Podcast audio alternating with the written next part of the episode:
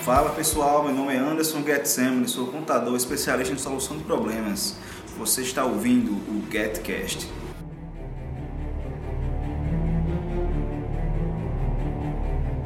Fala pessoal, iniciando mais um novo episódio do GetCast, podcast aqui do contador Anderson Getsemane.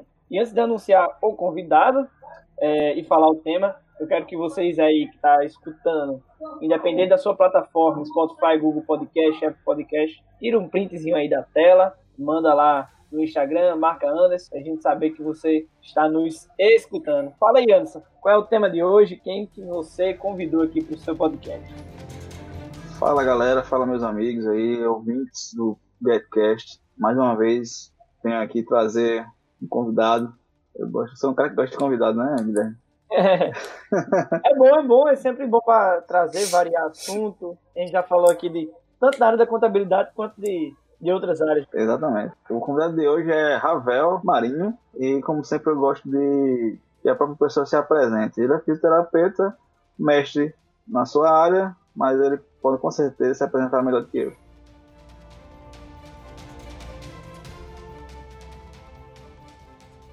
Boa tarde ou bom dia. Sei lá. Olá, pessoal. Boa noite, boa madrugada. É, é. Olá, pessoal. Meu nome é Ravel, sou Ravel Marinho, sou fisioterapeuta, sou mestre em morfologia pela UFRN e atualmente eu sou professor da Escola Multicampo de Ciências Médicas do Rio Grande do Norte, no, lá em Caicó, tá? É, um, é, uma, é uma parte da UFRN, tá? Uma diretoria da UFRN Atualmente venho atuando também no Hospital de Campanha de Natal. Muito interessante. Muitos assuntos olha aí, serão olha puxados. Com certeza. e aí, então, pessoal, o que, que eu vim, o que, é que eu quero trazer hoje aqui para discussão? Já tem alguns meses que eu venho pensando em uma forma de não exatamente inovar na contabilidade, muito se fala na parte da contabilidade consultiva, a contabilidade gerencial, é, alguns ícones aí do setor estão focando muito nessa área. É, só que eu acho que o foco da informação, né, o, o direcionamento da informação pode ser um pouco melhor, pode ser para exatamente os empresários. Eu acho que hoje esse foco está sendo os contadores. Então eu acho que está pregando para convertido. É, os contadores, a grande maioria, eles já aceitam essa, essa proposta né, da, contabilidade consultiva, da contabilidade consultiva e eu acho que não está andando na velocidade que poderia estar andando essa ideia no meio empresarial. Para quem não é da área, o próprio Ravel aí para entender o que a gente está falando, dentro da contabilidade existe a, a parte prática e acho que dentro das ciências é uma das que menos se aproxima da ciência, né? a parte prática da ciência. Porque muitos, muitos escritórios, muitos profissionais não, não utilizam da, da contabilidade completa. Isso seria, assim, resumidamente, gerar informações úteis para tomada de decisão. E aí acaba ficando pela metade, acaba a, a o profissional contábil acaba virando um gerador de DAF para pagar, um gerador de boleto, né? um fazedor de folha de pagamento, e não sai desse, não fica patinando nisso aí e acaba desvalorizando o serviço. E a empresa não, não prospera como poderia, com a informação é. que nós, contadores, podemos gerar. E aí, Anderson? Não sei se, só se ficou claro aí para Ravel. Só puxando um gancho aí. Entendi perfeitamente. Você falou é, que você hum. falou sobre a contabilidade consultiva, né, que é um tema bastante falado no meio da no, dessa, dessa parte, tanto acadêmica quanto na parte prática da contabilidade, que aí também já se fala em contador 4.0 e tal, alguns dizem que contabilidade consultiva já passou, mas a questão é, você tocou num ponto legal, que as, os contadores falam de contabilidade consultiva para contador, e não fala é. para ir para o empresário.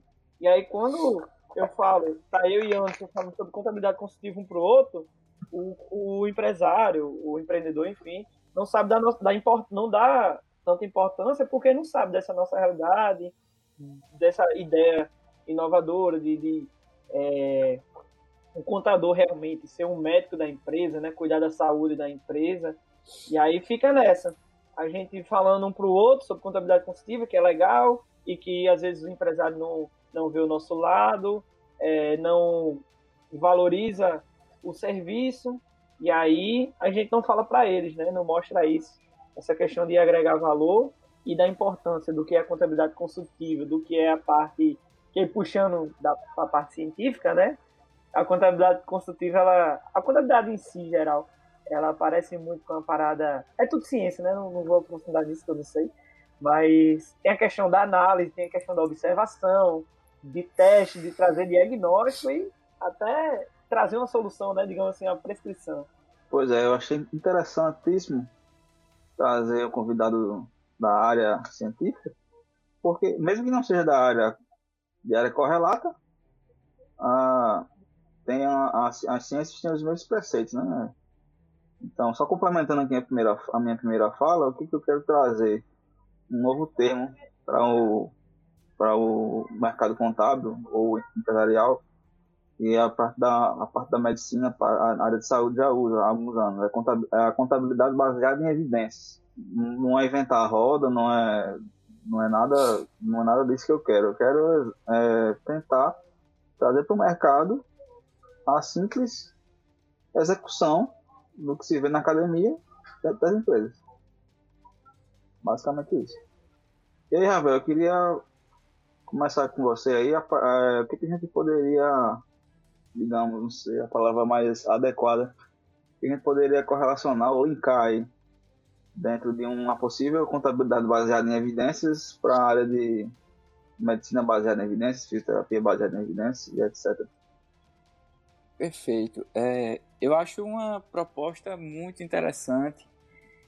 É, além de ter essas, essas características meio do cuidado com as empresas, que, o que traduz como um médico das empresas, né, o, o contador, é, essa abordagem consultiva ou conselheira é, é muito importante de que a gente tenha argumentos válidos, né, argumentos fortes, e a ciência é mais uma dessas ferramentas que acredito que o contador possa estar usando também.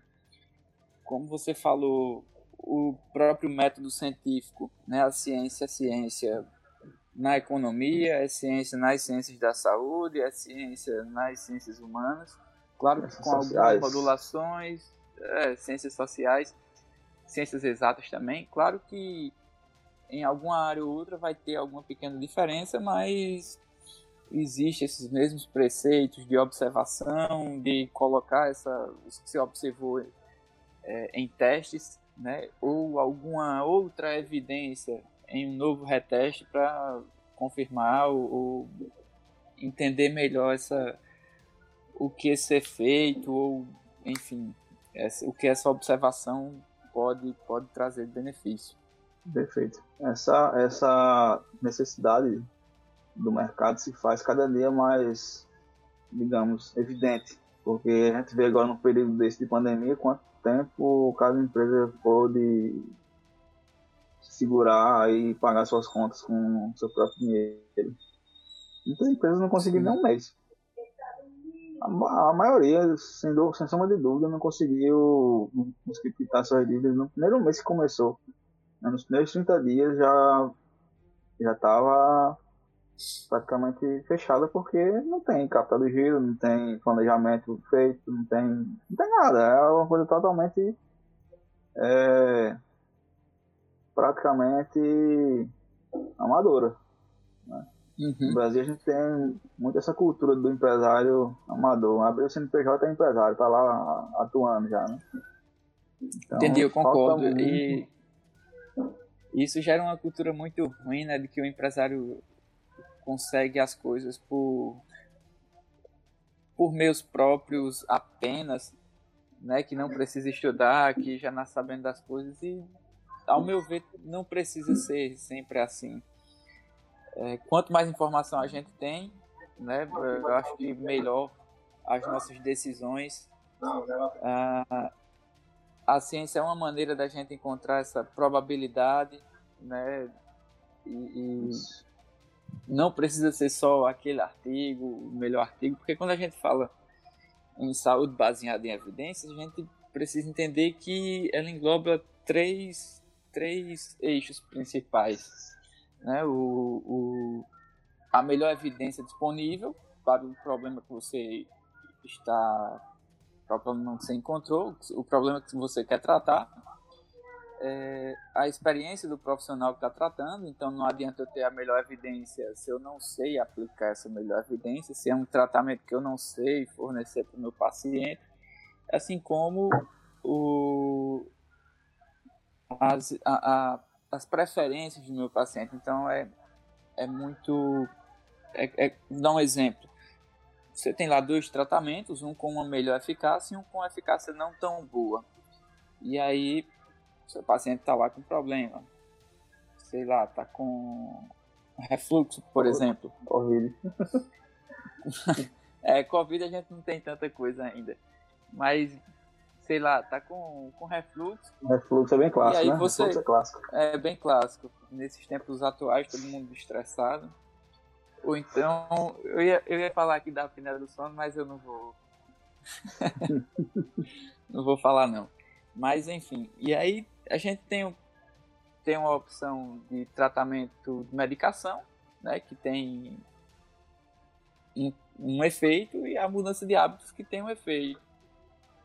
E aí, conversando com o seu paciente, entendendo as preferências dele, você pode adequar isso, né? e explicar também para ele que a probabilidade dele ter um resultado positivo com tal tratamento é X e com o outro tratamento, outro tratamento é Y. É, e eu acho que isso é totalmente aplicável para as empresas. A ciência já vem sendo utilizada né, nas empresas atualmente. Nessa área de ciências de empresas na área da saúde é mais comum né? por exemplo, no desenvolvimento de, de equipamentos, no desenvolvimento de produtos, cosméticos, uh, os próprios... A própria venda desses produtos, né? Isso, nas, e nas próprias instituições também que fazem uso desses produtos, por exemplo, hospitais ou instituições de saúde, que precisam de, de equipamentos ou de produtos, vamos falar assim, que sejam comprovados cientificamente. Né? Só que essa ciência evoluiu ao longo do tempo. Antigamente, para que você comprovasse a eficácia de alguma coisa, você bastaria fazer um experimento, né? Uh, em algum laboratório, algum ambiente fechado, que comprovasse que aquele efeito uhum. realmente acontece. Né? O famoso vídeo, antes né? e depois que a gente. É, é o famoso antes e depois que a gente vê tanto aí no Instagram. Hoje em dia já não é tão assim. A ciência evoluiu, ganhou um novo nível que é a ciência clínica, né? Desde os anos 50 para cá já se fazem ensaios clínicos randomizados, que é um estudo gigantesco, são estudos gigantescos, ou nem tão grandes assim, mas bem maiores do que essas pesquisas em laboratórios, onde são divididos grupos de pacientes e eles simulam essas situações clínicas, oferecendo tratamentos para esses pacientes, limitando o máximo de fatores confundidores. Tá? Por exemplo, o fato do paciente saber qual tratamento ele está recebendo pode gerar um efeito diferente. Né? O famoso placebo. Então, isso, e, e, o, e o isso. E o fato do profissional saber também qual é, tratamento está oferecendo para o paciente pode gerar um efeito diferente também, isso dependendo de cada tratamento, né? Na fisioterapia acontece muito. Como é um existem muito, muitas abordagens manuais, então às vezes quando um terapeuta fica nesse grupo, né, nos estudos, e ele sabe que está oferecendo tal tratamento, é possível que ele a, atue mais, digamos assim, mais intensamente. Né? É possível. Claro que quando se faz um estudo, a gente tenta evitar o máximo possível desses confundidores para que o estudo tenha o máximo de confiabilidade né, e replicabilidade para as nossas decisões na vida real. Então, é, a gente pode imaginar esses níveis né, de, de, na verdade, essas evidências na área de saúde, nas empresas relacionadas à saúde, mas a gente pode imaginar também é, é, outras situações, por exemplo, na saúde financeira das empresas. Exatamente. Perfeito. É, é, complementando o que você falou e fazendo uma, uma comparação, né, uma analogia, que eu fui anotando alguns pontos aí que você vinha falando sobre a, a prática em evidência, é, é, bem parecido com a questão do, da contabilidade, com a questão de trazer solução para o cliente, trazer solução para o empreendedor que a gente tem que ver qual é o problema dele, né? Qual é a, a doença, digamos assim, ou a dificuldade. E aí você fala também, ah, qual é a, a as pessoas que é especialista nisso. E aí separar é, quem são os melhores é, especialistas naquilo, naquele determinado assunto. E aí trazer é, soluções para o cliente, né? Que no caso é o paciente lá, ó, tem aqui algumas soluções, vamos ver qual que se encaixa melhor para ele e aí o contador também faz isso na prática. E depois disso fazer o tratamento, né? Continuar, ah, eu, eu prefiro dessa forma. E aí o contador, o, o cara lá cai em campo para trazer uma solução e um, um, e um tratamento para aquele problema do, do empresário. É, é, esses, essas coisas que Anderson já vinha pensando, é bem mais próximo do que as pessoas imaginam, não é isso, Anderson? É, dá, dá para fazer um bom trabalho é, junto com a academia, né? Eu até falei com o, o próprio Ravel ontem, perguntei a ele o que, que você acha de trazer alguém na academia, alguém do que tá no mestrado ou no doutorado, de repente, comprar essa ideia aí e já fazer um, um né, começar com as pesquisas na área, porque não dá para fazer assim tão rápido. Uhum. Dá para fazer, dá, mas não tão rápido porque exige tempo para pesquisa, né? Com certeza. É, trabalhar se... com evidências, precisa estudar Se a primeiro. pessoa entende bem de ciência, dá para ir tranquilo, né? Porque não é só apenas você ler artigo, você tem que selecionar os, as melhores evidências, né? Porque existe essa confiabilidade, ela é necessária, porque ah, se você se baseia num artigo com muitos confundidores, aí você pode entrar nesse campo que na área da saúde nós chamamos de é, é, falso positivo e falso negativo. Né? Às vezes ele o artigo mostra um resultado positivo, mas não é. Por conta desses confundidores, esse, esse efeito foi hiperestimado, enfim. Então, a minha dúvida é, então, quanto menos confundidores, é mais é, certeza confiável. daquele mais confiável. Perfeito.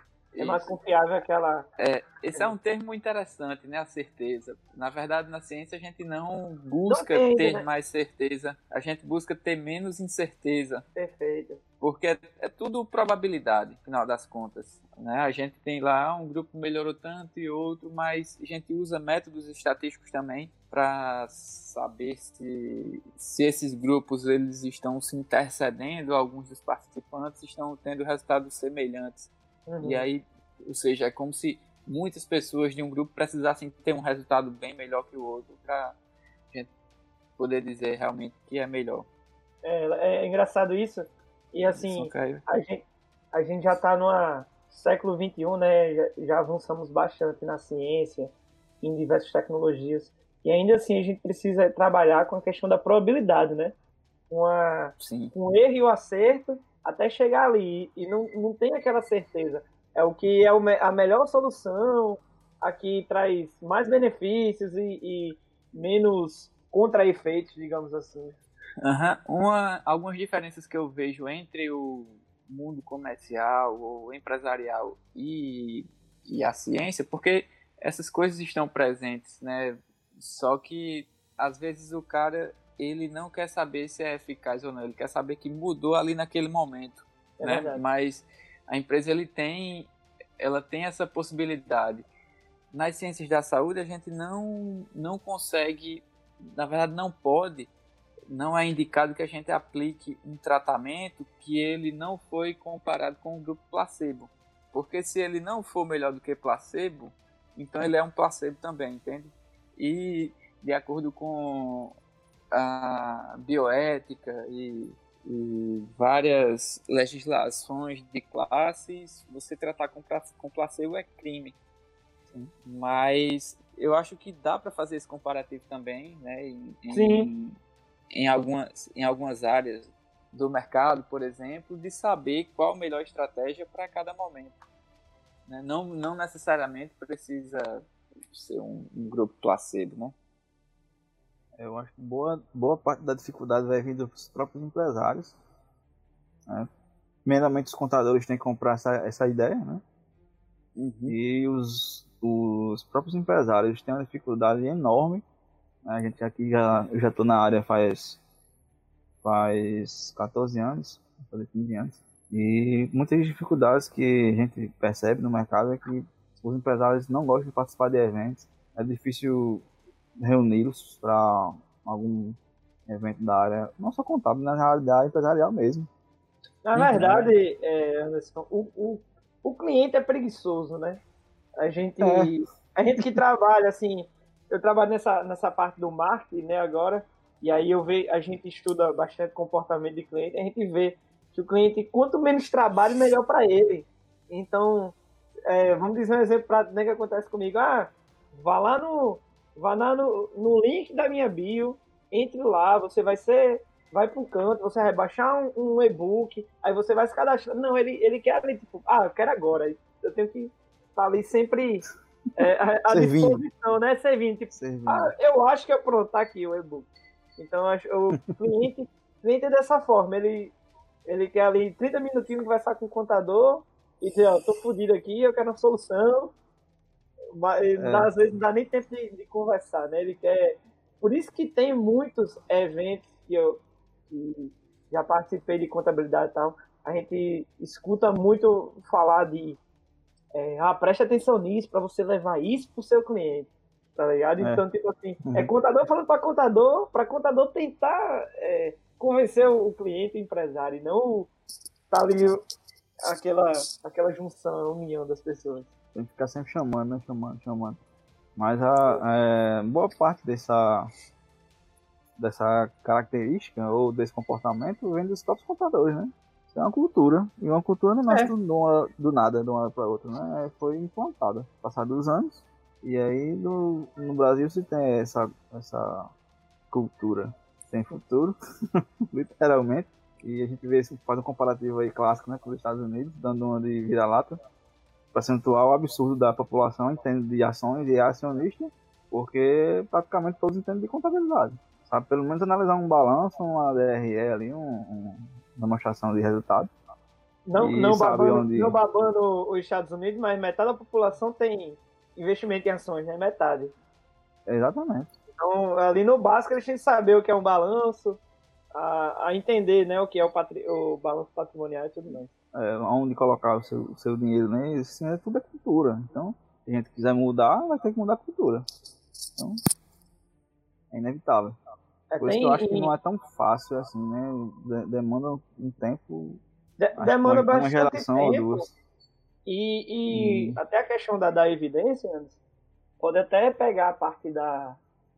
Assim, se for precisar de voluntários, né, de empresas, empresários, acho que a melhor solução seria chamar pequenas empresas, é, startups, Isso. pessoas que estão tá nesse meio aí acadêmico, né, às vezes da, ali da, do campo tecnológico da universidade, né, são pessoas até mais uhum. fáceis de a pessoa fazer uma experiência ali em evidência.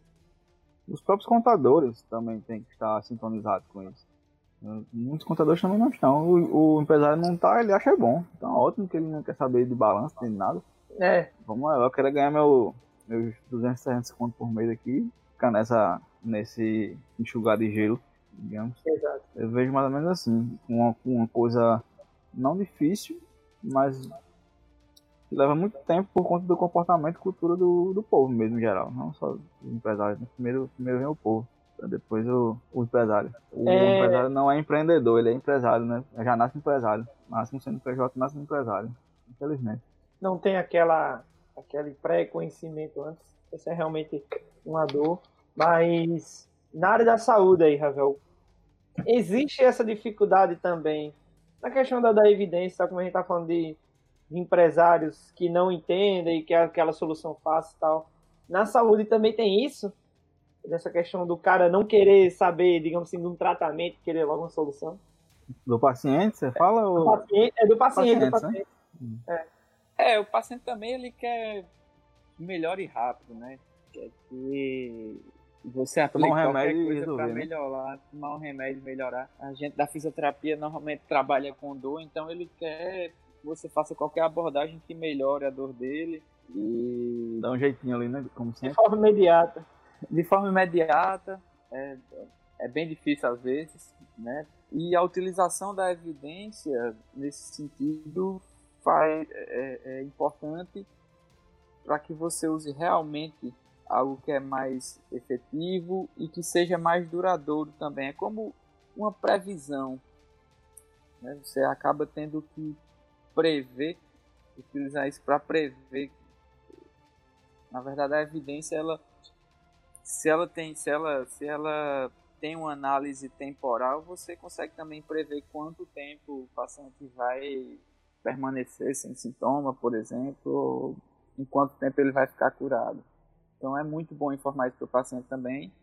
Né? Falando da empresa, tentando puxar isso para as empresas, é, às vezes é bem difícil. Eu já trabalhei com venda de equipamentos hospitalares na área de fisioterapia respiratória. É bem difícil porque tem muitas evidências que são feitas pelos próprios laboratórios, então você tem que saber muito bem defender esses bons artigos, esses bons trabalhos que realmente são confiáveis né, e, e, dizem que se você aplicar vai dar certo, a sua chance de erro é menor. Às vezes tem muitos trabalhos financiados pela própria indústria e esse é um fator confundidor altíssimo. Você é, já pode é, imaginar porque o, da... o, conflito de interesse. Exato. As então... ciências, é, é, eu vejo assim, a ciência que é de estudo e tudo mais, é com, e acho que qualquer ciência também. É uma questão de briga de defender ideia, né? Então, se tipo assim, Sim. Ravel tem, uma, é, Ravel tem uma ideia de, do, do projeto dele, do, do, estudo, e aí vai vir outro cara ali defendendo a tese dele, de, tentando derrubar, mostrando que a Ravel tá errada e que a dele tá, é mais segura. Enfim, acho que qualquer é. ciência ela, ela tem dessa, dessa coisa de cada um defender a sua tese na verdade, isso está mais presente no campo filosófico e em algumas, uh, algumas ciências sociais, humanas, né? E vez ou outra tem também nessas ciências mais Corrente biológicas. de pensamento, né? É, porque, por Psicologia exemplo... tem muito gente... isso, não é? Isso, isso. Porque na área da saúde, qualquer um pode interpretar a evidência e não necessariamente estar tá brigando com o outro. Cada um publica o que achou. Entendeu? O leitor que vai interpretar e utilizar aquilo da forma que ele quiser. Entendi, entendi. Entende? É, em algumas situações ou outras aparecem alguns, alguns autores onde defendem, por exemplo, ah, tem um tem um autor que defende que um cálculo para a, a ventilação mecânica que não, le, que não lesione tantos pulmões seja feita com tais parâmetros e outros e outro com outros parâmetros. Tá entendendo? Algum defende que seja feito pelas pressões que o, que o ventilador manda para manda para o paciente, algum defende que seja inserido no cálculo as pressões, a frequência respiratória e, e outros parâmetros também. Cada um tenta mostrar, né, com dados, aí não somente ideias, ah, que está não que está mais certo que o outro, mas que tem sua vantagem ou desvantagem o que realmente está acontecendo.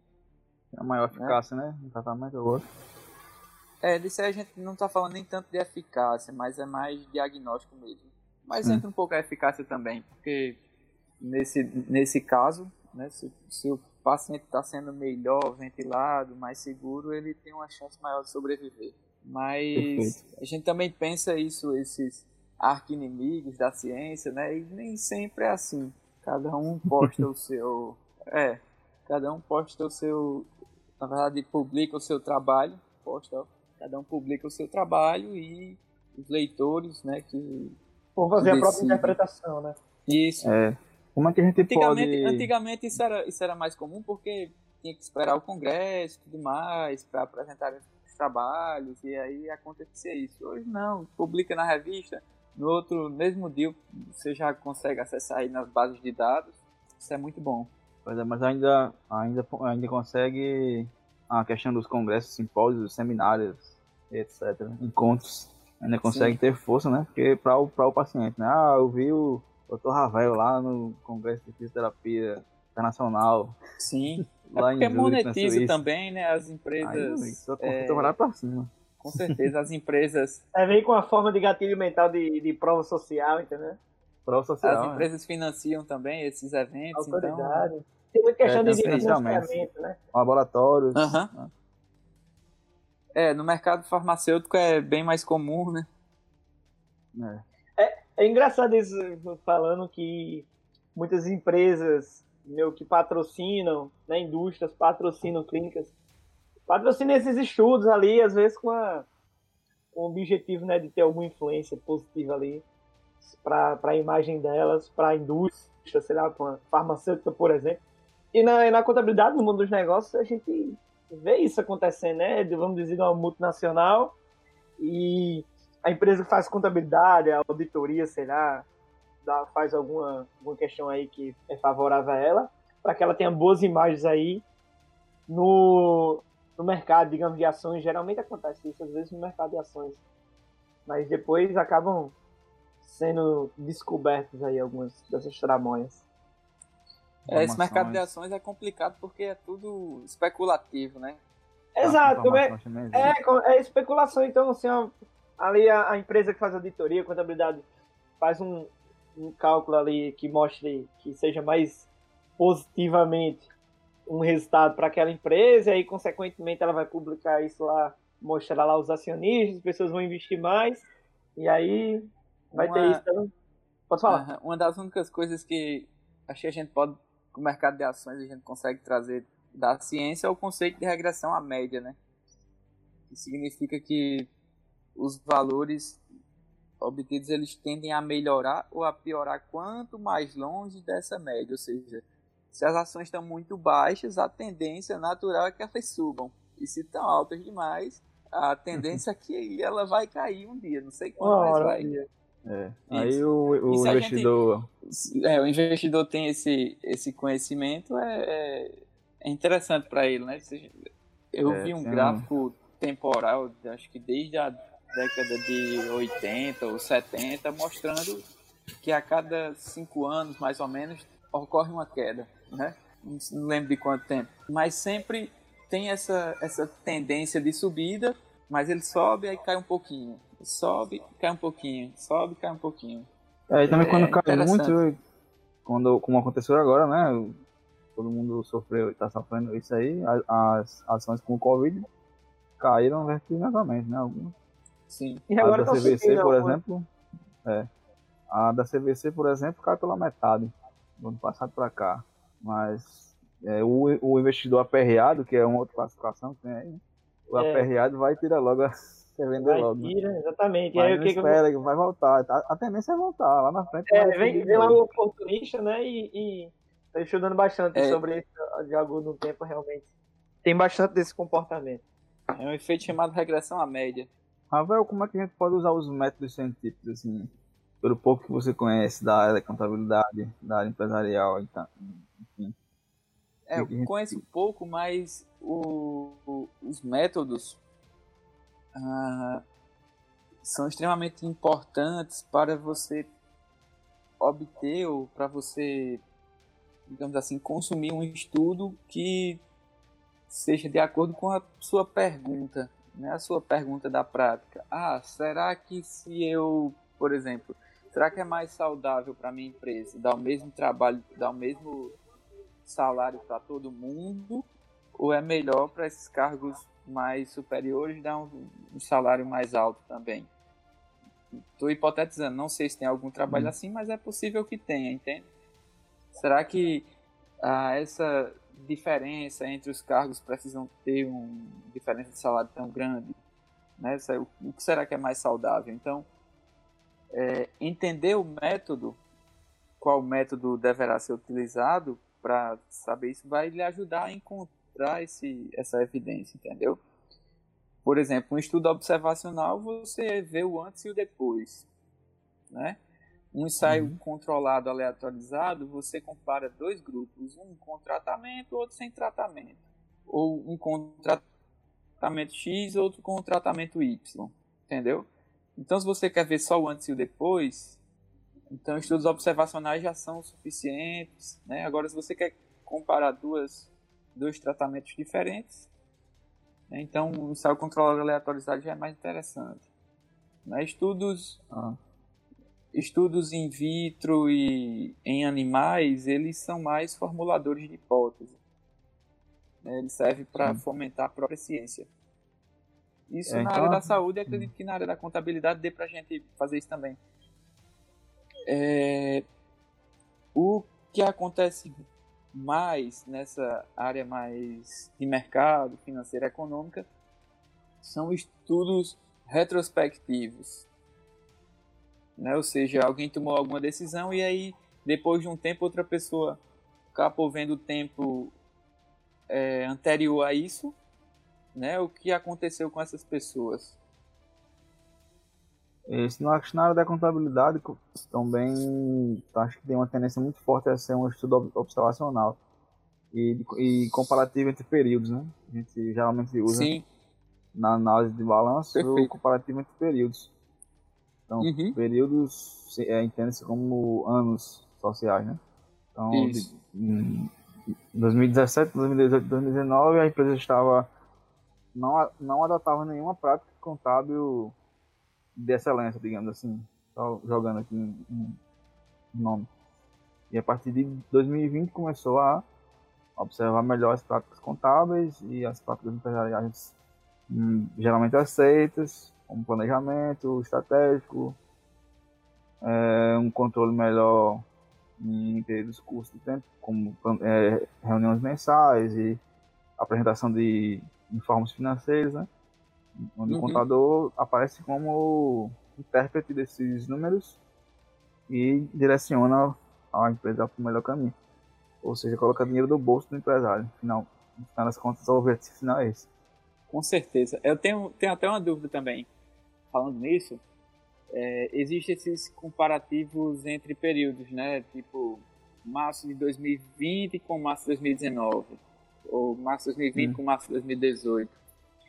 É, é possível calcular esses valores, por exemplo, sem alguns fatores confundidores, porque, por exemplo, a, o valor monetário é diferente né, entre esses períodos então isso é uhum. é levado em conta também. Por exemplo, o real tinha um valor a mais. Tem, isso, isso é cai nas, anteriormente. Entendeu? Cai nas distorções e... aí, né? Aham. Uhum. Todo ano tem um. Tem alguma coisa diferente, né? Tem um, um evento diferente.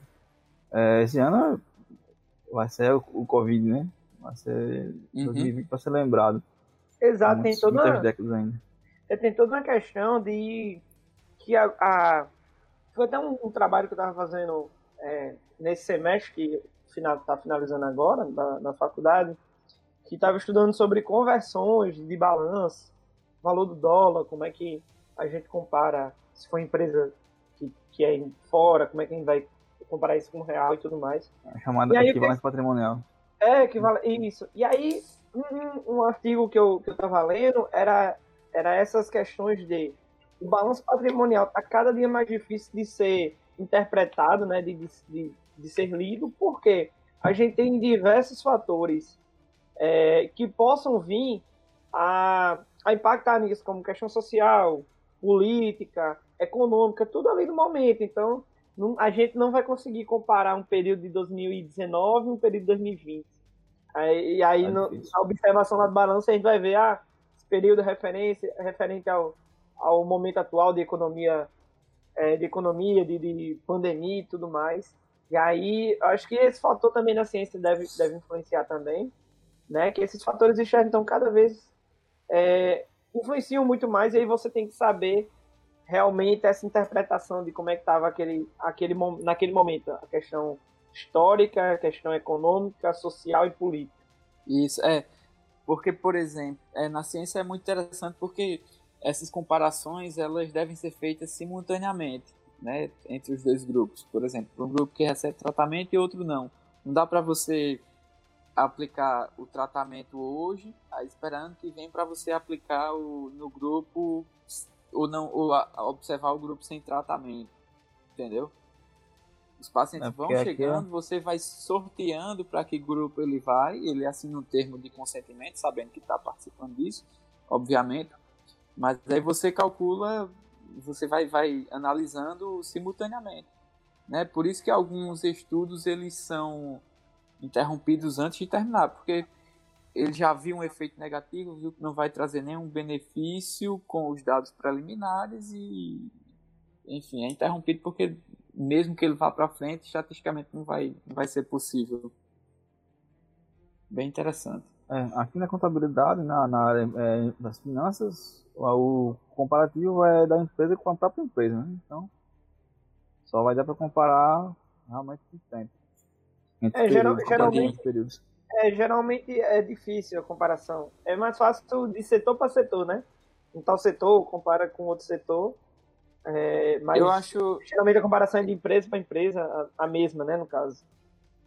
Se a amostra. É, eu, acho... eu acredito que se a amostra for colhida na, na mesma cidade, do mesmo, do, do, dos mesmos períodos, eu acredito que dá para comparar também. É. Embora é muito é, volátil esqueci agora o que eu ia falar. Sim. É, o Guilherme falou aí sobre marketing e comportamento. Né? Um exemplo também onde a ciência é muito inserida né, nas empresas. Sim, sim. Né? Tanto o comportamento do cliente, né? mas atualmente tem ganhado mais ênfase essa, esse comportamento dos funcionários com as mentorias, os coaches, os. As, isso, essas... isso é, esses estudos né, que é, muita gente fala no meu convívio que é de de persuasão, estudo de gatilho mental e comportamento do cliente. E existe setor né, que é, é, é do, do, usuário e tudo mais. Isso vem tudo baseado aí na, de cientistas, de, de da medicina, graças a essa evolução. É, a gente vem. A gente tem esses dados hoje, né? Eu, eu tenho um livro de um, de um. Tá até aqui, é As Armas da Persuasão, de Robert Sinaldini. O cara era, foi cientista, foi psicólogo, doutor, um monte de coisa, e aí, graças a vários estudos dele, e de que ele estudou outros cientistas, né, outros médicos, a gente aí tem vários, vários meios para a questão do comércio, para a questão do, do marketing e tudo mais. Comportamento do cliente. Com, com certeza. É, mas é interessante porque, fazendo um paralelo, é, existem várias abordagens desses gatilhos mentais, né? O, enfim, dessas várias abordagens nesse sentido.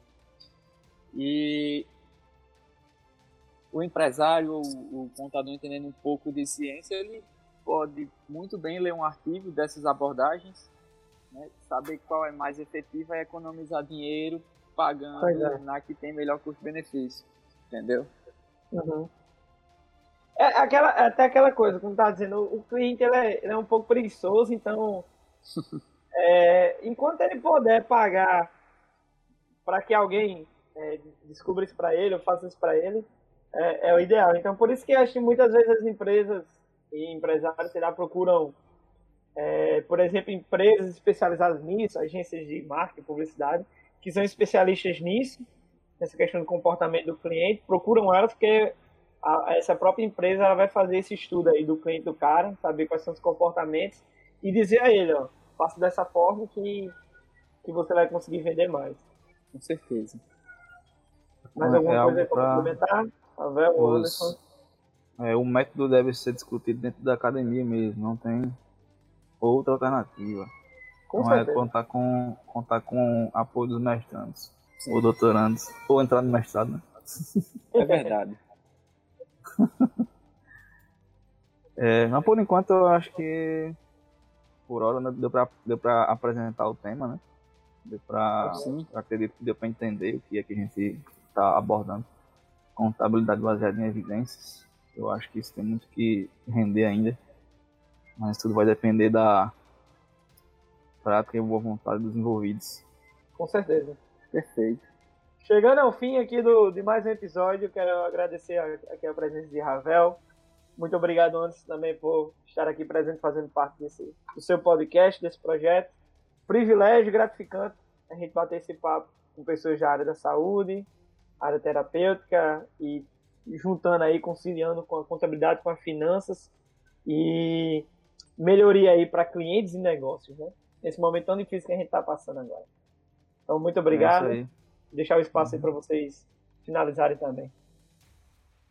Muito bem, quero agradecer ao amigo Ravel pela disponibilidade e pela contribuição é, tão valiosa para o nosso, nosso ramo, para o nosso setor. Ah, é, é, não deixa de ser uma contribuição para a economia, né? É verdade. E é isso aí. Ravel, tem mais alguma coisa para acrescentar? Eu agradeço aqui o convite, né? Beleza. Agradeço o convite, é, fico à disposição para estar tá contribuindo outras vezes. E um abraço. Beleza.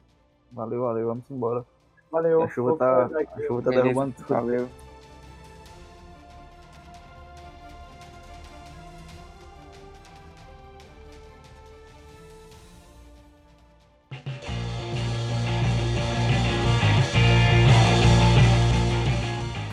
Você gostou desse conteúdo, compartilhe esse episódio com outras pessoas e me segue no Instagram, arroba.